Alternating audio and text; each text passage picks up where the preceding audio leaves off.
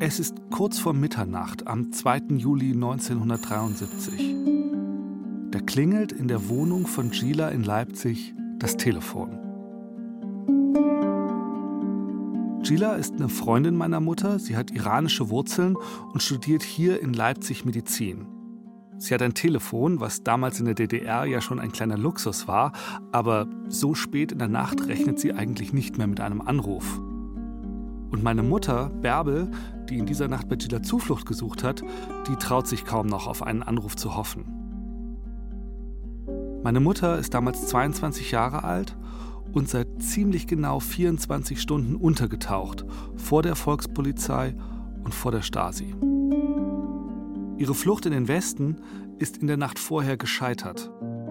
Sie hatte nicht mehr in das Fluchtauto gepasst und sie hat den ganzen Tag von diversen Berliner Telefonzellen aus immer wieder versucht, eine Fluchthelferin im Westen zu erreichen. Aber niemand ist drangegangen.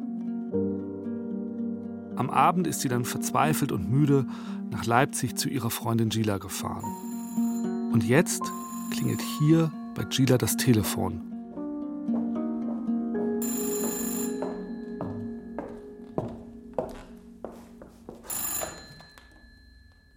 Der Mann am anderen Ende will meine Mutter sprechen.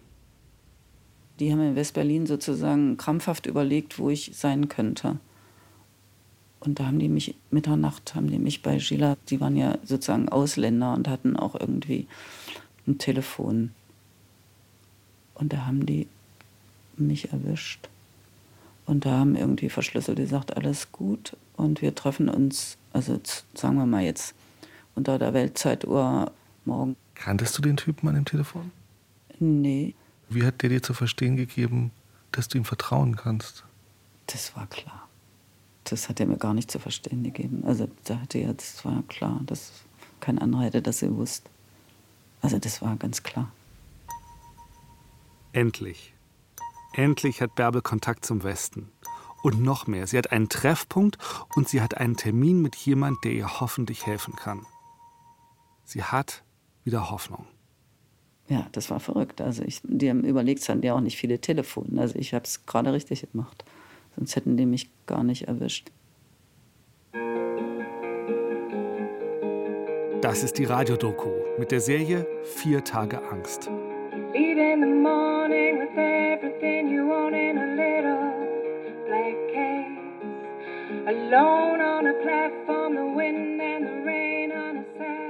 Dieser Serie geht es darum, wie meine Mutter versucht, aus der DDR abzuhauen, wie diese Flucht scheitert und wie sie verzweifelt versucht, doch noch irgendwie zu fliehen.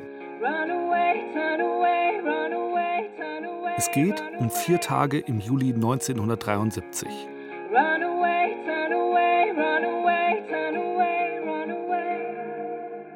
Das ist Folge 3, Treffpunkt Alexanderplatz. Mein Name ist Till Ottlitz. Ich habe versucht zu rekonstruieren, wie meine Mutter von Leipzig nach Berlin zu ihrem Treffpunkt gefahren ist. Es ist nicht ganz einfach. Von den anderen drei Tagen auf der Flucht hat meine Mutter heute noch, über 40 Jahre später, Bahnfahrkarten aufgehoben. Mit denen können wir ihre Bewegungen durch die DDR ganz gut nachvollziehen. Aber vom 3. Juli gibt es keine Fahrkarten. Also ist sie wahrscheinlich von jemandem mit dem Auto nach Berlin gebracht worden. Wahrscheinlich von meinem Vater Paul, ihrem damaligen Freund.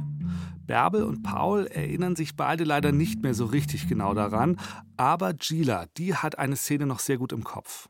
Wir haben dann gemütlich noch gefrühstückt.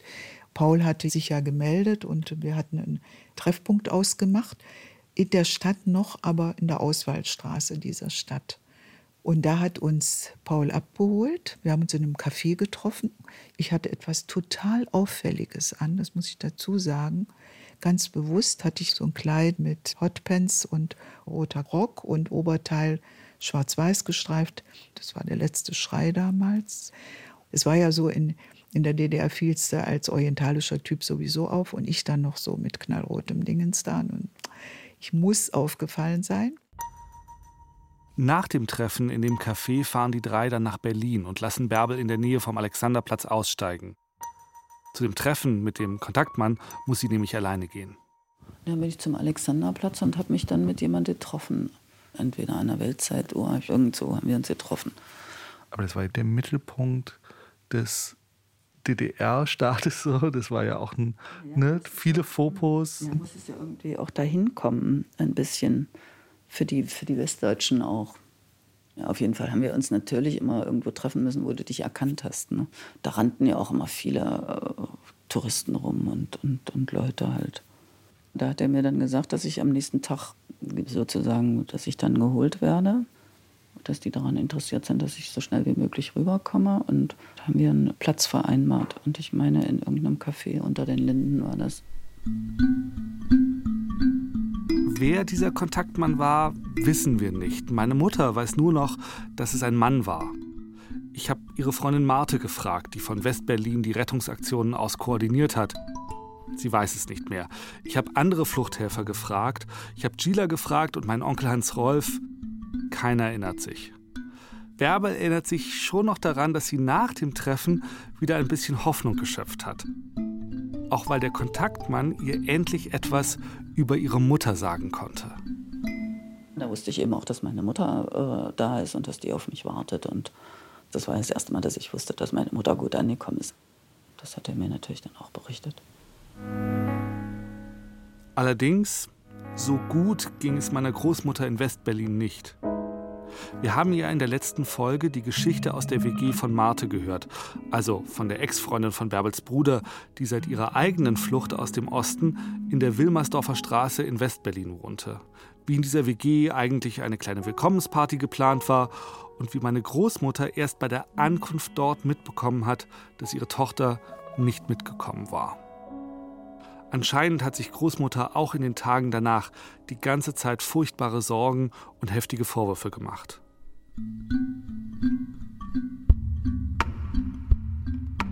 Sie selber kann ich dazu nicht mehr fragen. Meine Großmutter ist vor ein paar Jahren gestorben. Dafür melden sich aber immer mal wieder alte Freunde und Bekannte meiner Mutter mit Infos und Erinnerungen bei mir. Da hat sich's in dem Freundeskreis langsam rumgesprochen, dass ich einen Podcast plane. Und ein halbes Jahr nach Beginn meiner Recherchen bekomme ich eine WhatsApp-Nachricht. Hallo Till, Bärbel erzählte mir, dass du eine Sendung über ihre Flucht planst. Das Bild deiner weinenden Großmutter, es wird mir nie aus dem Kopf gehen. Kannst ja mal laut geben, dass ich den Podcast auf jeden Fall zu hören bekomme. War ein wichtiger Punkt in meinem Berliner Jahr. Liebe Grüße, deine Elsa B. Elsa B. heißt mit vollem Namen Elsa B. von Schaumann-Werder. Meine Großmutter war mit ihrer Mutter befreundet und hat öfter mal auf Elsa B. aufgepasst, als sie noch klein war. Elsa B.s Familie ist dann lange vor dem Bau der Mauer nach Westdeutschland gegangen, aber sie haben weiter Kontakt gehalten. Und am wichtigsten für meine Recherche, 1973 hat Elsa B. ein Jahr lang in Westberlin gelebt. Vielleicht weiß sie ja noch irgendwas aus der Zeit. Ich fahre mit der S-Bahn zu ihr raus nach Olching, das ist ein Vorort von München. Elsa B. erinnert sich noch genau, wie sie Charlotte in diesen Tagen erlebt hat.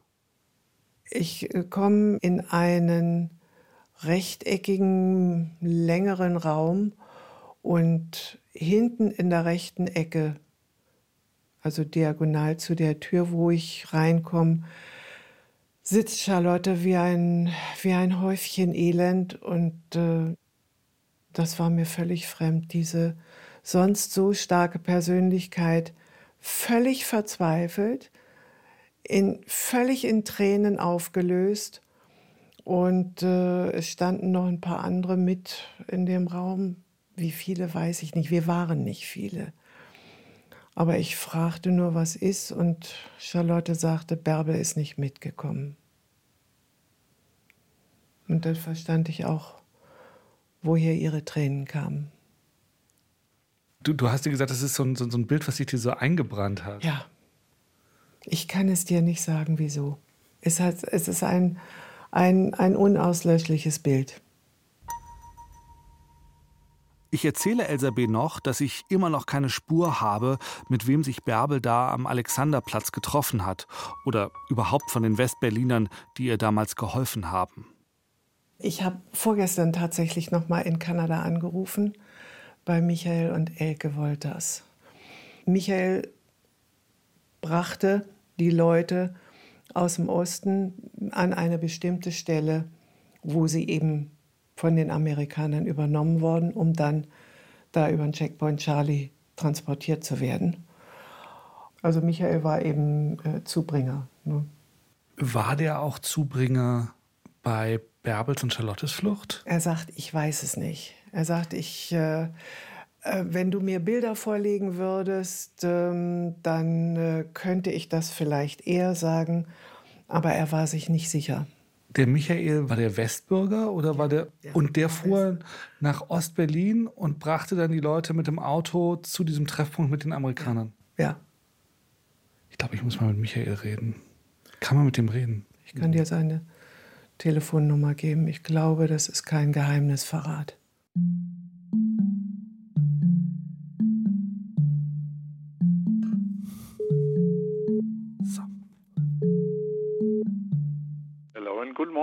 Hallo, guten Morgen, Till Ottlitz hier vom Bayerischen Rundfunk.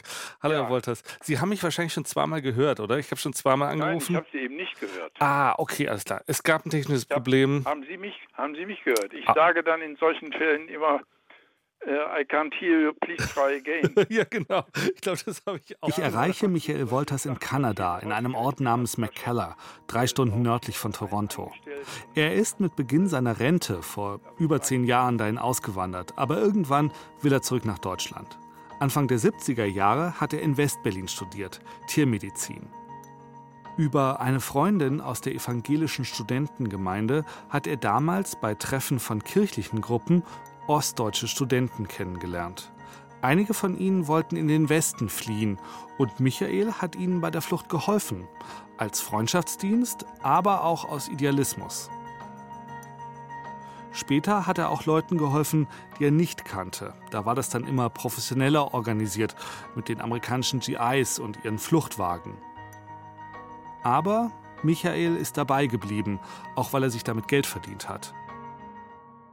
Er hatte eine ganz bestimmte Rolle im Ablauf der Flucht. Ich hatte eigentlich nur Kontakt mit einer Person, äh, die hat mich angerufen und äh, wir haben uns getroffen. Der hat mir dann ein Foto der Person oder der Personen gegeben, die ich zubringen sollte, wie das hieß. Ich bin dann mit diesem Foto nach Ostberlin gefahren. Wir haben einen vereinbarten Treffpunkt gehabt. Wir haben einen vereinbarten Code gehabt, den wir ausgetauscht haben. Die Leute sind dann zu mir ins Auto gestiegen und wir sind dann in einen Vorort gefahren, etwas über äh, verschlungene Seitenstraßen, immer den Blick in den Rückspiegel, ob uns nicht jemand folgt. Und auf einer einsamen Straße habe ich dann hinter dem amerikanischen Auto gehalten, so etwa 30, 40 Meter. Die Flüchtlinge sind dann ausgestiegen, sind rübergegangen zu dem amerikanischen Wagen. Ich bin dann wieder zurück nach Westberlin gefahren und habe gewartet auf den Anruf, dass alles geklappt hat. Wie muss ich mir denn so ein Codewort vorstellen, was Sie, was Sie da ausgemacht haben mit den Leuten? Stand darin, dass ein bestimmter Satz gesagt wurde und darauf musste eine bestimmte Antwort gegeben werden. Okay, also das ist ja wirklich so ein bisschen wie im ähm, Agentenfilm fast schon. Ja, wir, wir hätten uns eigentlich konspirativ verhalten sollen, aber dieses Wort konspirativ habe ich erst später während der Vernehmungen in der Untersuchungshaft kennengelernt. Wir versuchten vorsichtig zu sein soweit es ging. Und auch dieses Fahren über ähm, äh, verwinkelte Nebenstraßen mit dem Blick in den Rückspiegel, das war einfach eine Vorsichtsmaßnahme. Wir wussten, dass die Stasi natürlich versuchte, überall dabei zu sein. Und äh, es bestand immer die Möglichkeit, dass wir beobachtet wurden.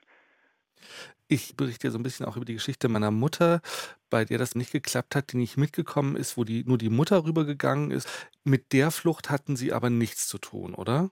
Ich kann mich spontan nicht daran erinnern.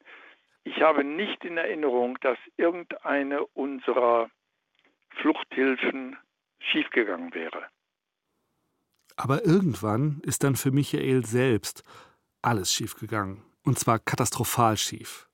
Ich hatte glücklicherweise mein Studium beendet, hatte meine Doktorarbeit fertig und hatte einen Vertrag für ein Entwicklungshilfeprojekt in Marokko und wollte ein letztes Mal nach Ostberlin, um mich da von Freunden zu verabschieden. Diese Fahrt nach, äh, nach Ostberlin war keine Fahrt, die mit der Fluchthilfe zu tun hatte. Und ich habe mich da ganz normal mh, hm, aufgehalten und auf dem Rückweg bin ich dann außergewöhnlich durchsucht worden. Und ich wurde dann in das äh, Gebäude gebeten. Und da hat man mir dann nach etwa einer halben Stunde gesagt, dass ich vorläufig festgenommen wäre. Ich habe das alles erst für ein Irrtum gehalten, aber während der darauffolgenden Nacht ist mir dann sehr bald klar geworden, dass das wohl etwas länger dauert. Und es hat Tage gedauert, bis ich begriffen habe, dass das bittere Wahrheit war, was mir da passiert ist. Ich habe wirklich, ich habe mir in den, in den Arm gekniffen, um äh, festzustellen, dass ich in der Realität bin, weil das so absurd war. Ja, und äh, daraus sind dann vier Jahre geworden.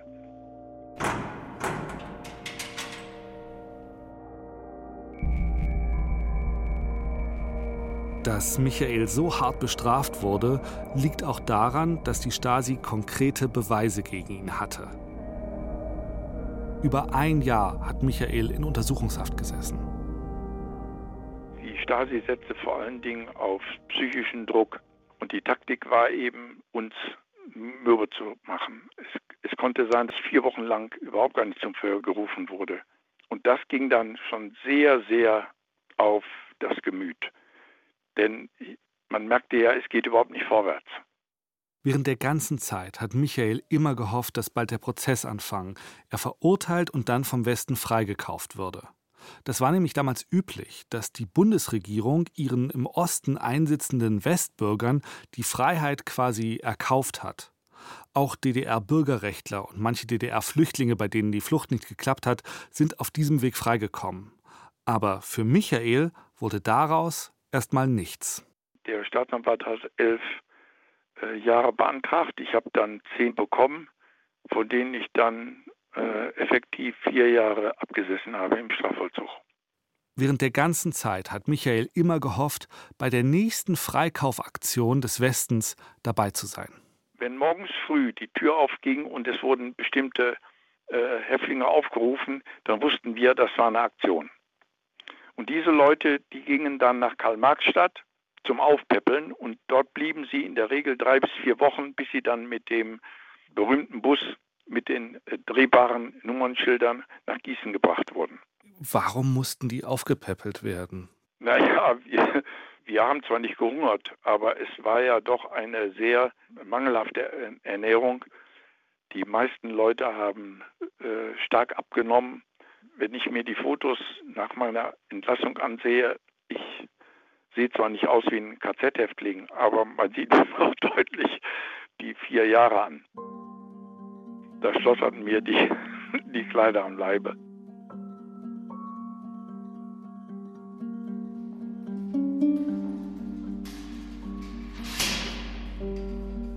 Glaube, das Schlimmste war, wenn so eine Aktion war, wenn also morgens die Tür aufging, Namen gerufen wurden.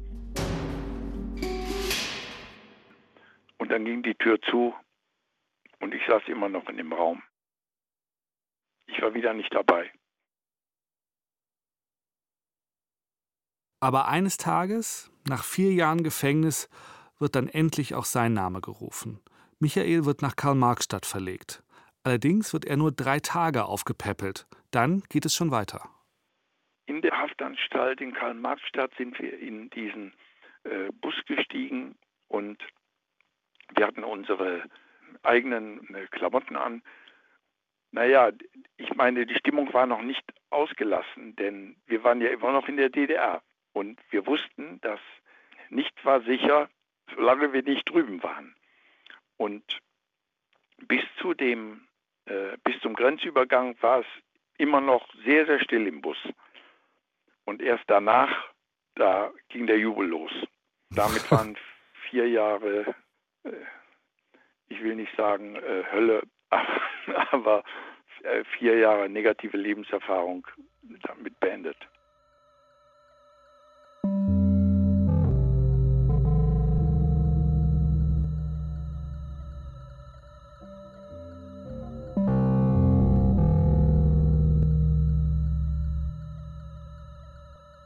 Das Gespräch mit Michael hat mir noch mal so richtig vor Augen geführt, wie groß die Gefahr für meine Mutter war und für alle, die ihr geholfen haben. Zurück ins Jahr 1973, zurück nach Ostberlin. Es ist jetzt gegen 4 oder 5 Uhr nachmittags am 3. Juli 1973, fast zwei Tage nachdem die Flucht meiner Mutter gescheitert ist. Sie hat ihr kurzes Treffen am Alexanderplatz inzwischen hinter sich. Der Kontaktmann hat ihr noch eine Adresse mitgegeben in Berlin-Pankow und wieder eine Art Codewort. Sie soll sagen, dass sie von Marte kommt oder von Ulla. Dann kann sie dort bei einer Familie übernachten. Und kanntest du diese Leute? Nee, das waren wirklich gute Freunde von Martha und die wohnten in Berlin-Pankow und hatten schon ein Kind. Wusstest du, als der Typ dir diese Adresse gegeben hat, wusstest du, dass das eine Familie mit Kind ist? Ja, das wusste ich dann. Also das wusste ich, dass die ein Kind haben. Also das muss der mir gesagt haben und ich bin ja dann zu denen, aber ich kannte die nicht vorher. Ich habe geklingelt und habe gesagt, ich komme von Martha und dann die sind, das ist eine Familie, die, die sehr christlich sind. Also das war für die ganz selbstverständlich. Das war für die ein Akt der Nächstenliebe, keine Ahnung, ich weiß nicht. Also das war für die ganz selbstverständlich. Du bist ja dann so ein bisschen neben dir. Ich habe dann gesagt, ich, ich mache mich ganz klein und ich, ich übernachte und gehe mal morgen, dann, dann bin ich ja weg wieder ganz normal, wenn, du, wenn du Besuch hast, den du nicht kennst oder den du aufnimmst oder der gestrandet ist oder so. Ja, total. Das habe ich denen auch nie vergessen. Das war total nett. Ja, sowas gibt's. Das Ehepaar, bei dem meine Mutter damals untergekommen ist, das sind Georg und Regina Grätz. Sie wohnen heute im Norden von Berlin. Nach Reinickendorf. Und da fahren wir jetzt hin.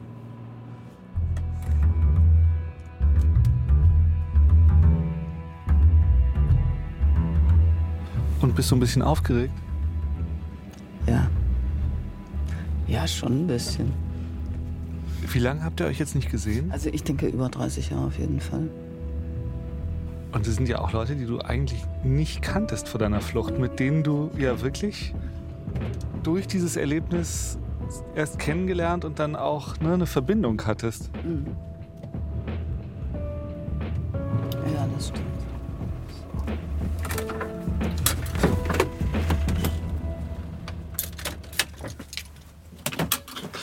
Auf wie geht's? Wir treffen deine Retter.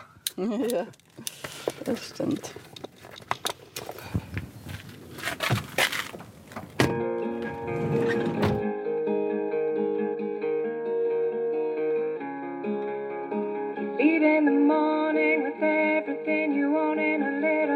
Demnächst bei Vier Tage Angst. Wir waren eigentlich davon überrascht, dass sie bei uns vor der Tür stand. An den Besuch kann ich mich erinnern, weil mir da klar geworden ist, dass da was im Busch ist. Das geht dir ja komplett in den Magen, so, weil du wieder einen Tag noch in dieser Gefahr bist und dich verstecken musst. Die sind ja bei meiner Mutter gewesen auf Arbeit und haben gesagt, ihre Tochter ist doch befreundet mit der Tochter von Frau Dr. Adlitz.